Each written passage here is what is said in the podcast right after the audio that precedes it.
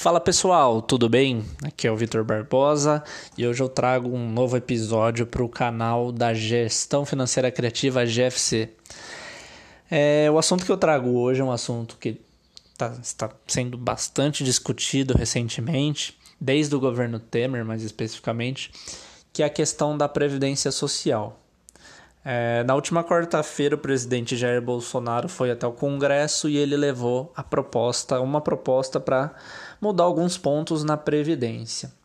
Vamos entender primeiro por que essa questão tem sido tão discutida, tão comentada. Então, um país, seja ele Brasil, seja ele qualquer outro país, ele acaba tendo contas a pagar e contas a receber. Na questão de contas a receber, a principal captação é justamente relacionada aos impostos, aos tributos. No outro lado, nas contas a pagar, o governo ele tem as obrigações de investir em educação, saúde, transporte, infraestrutura e previdência, previdência social. Basicamente, a questão da previdência, a gente pode pensar em dois grandes pilares.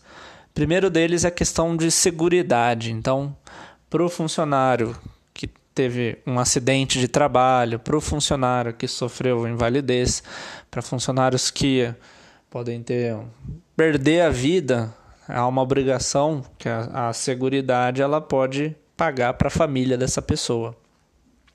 E também o outro pilar relacionado ao tempo de trabalho, que você chega um, em uma etapa da vida que você não consegue mais trabalhar, você já fica quase que na questão de invalidez para trabalhar por idade.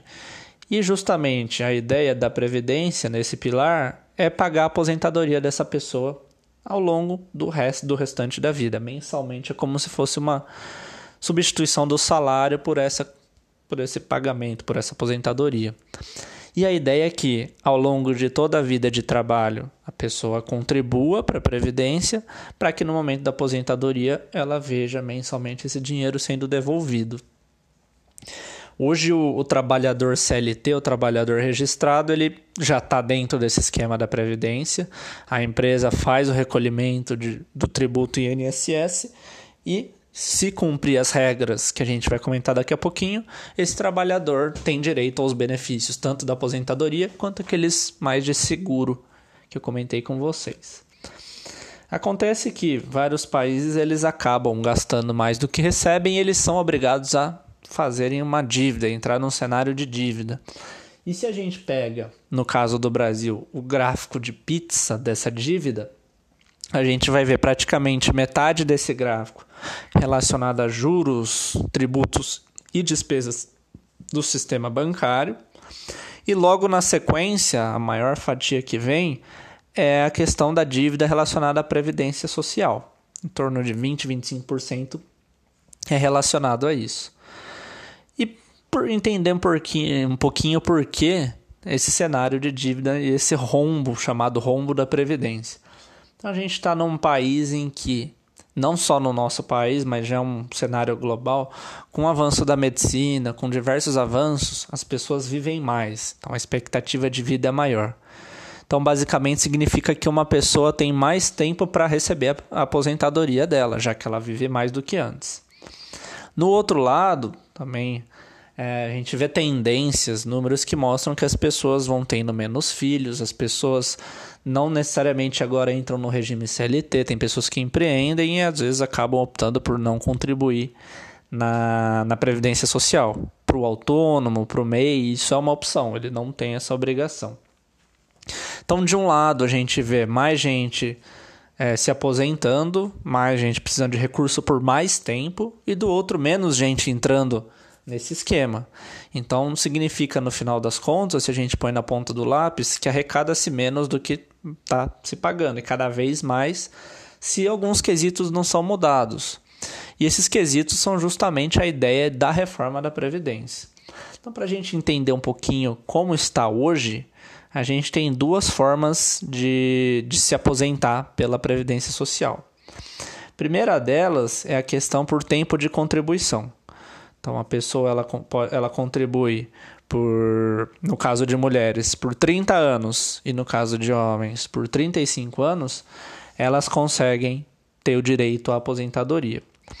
O segundo ponto é a contribuição por juntando a idade da pessoa com o tempo de contribuição, que a gente fala que é a fórmula 8595. Essa é uma fórmula recente, é de 2015, foi criada no, criada no governo da Dilma e basicamente é assim: a soma da pessoa, da idade da pessoa com o tempo de contribuição, ela vai chegar num número e quando no caso de mulher bater 85 ou no caso do homem chegar em 95, a pessoa tem o direito a a aposentadoria, a previdência social.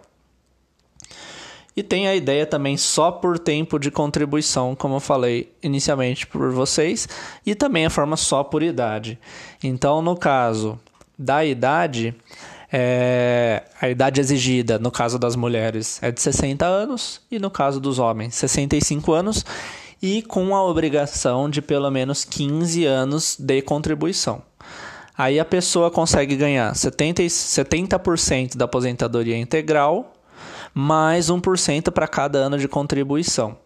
Então, por exemplo, ah, se a pessoa contribuiu 15 anos, ela ganha 85% da aposentadoria integral, porque 85%, que é 70 referente à idade dela, aliás, referente a 70% que é o valor da aposentadoria integral, mais os 15% que é referente a cada ano.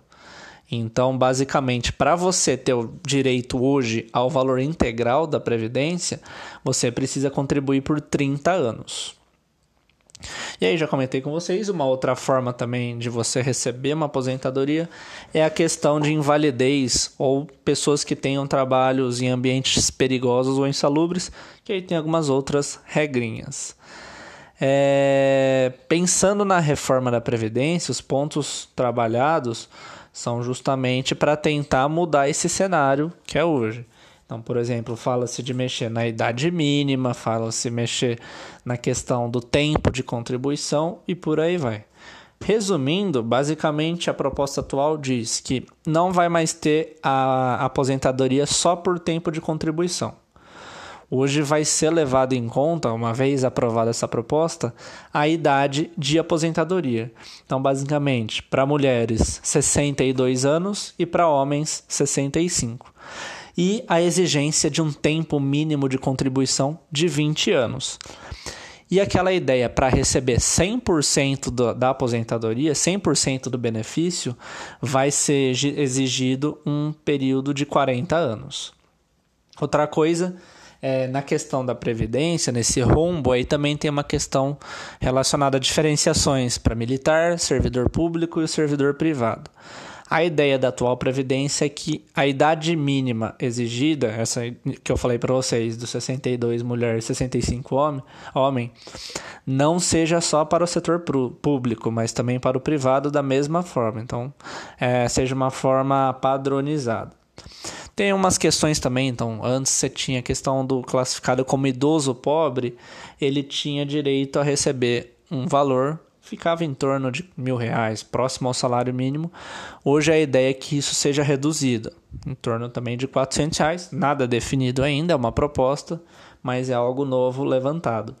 E também a questão de abono do PIS, abono de um imposto que anteriormente conseguia ser abonado, conseguia entrar nessa regra do abono.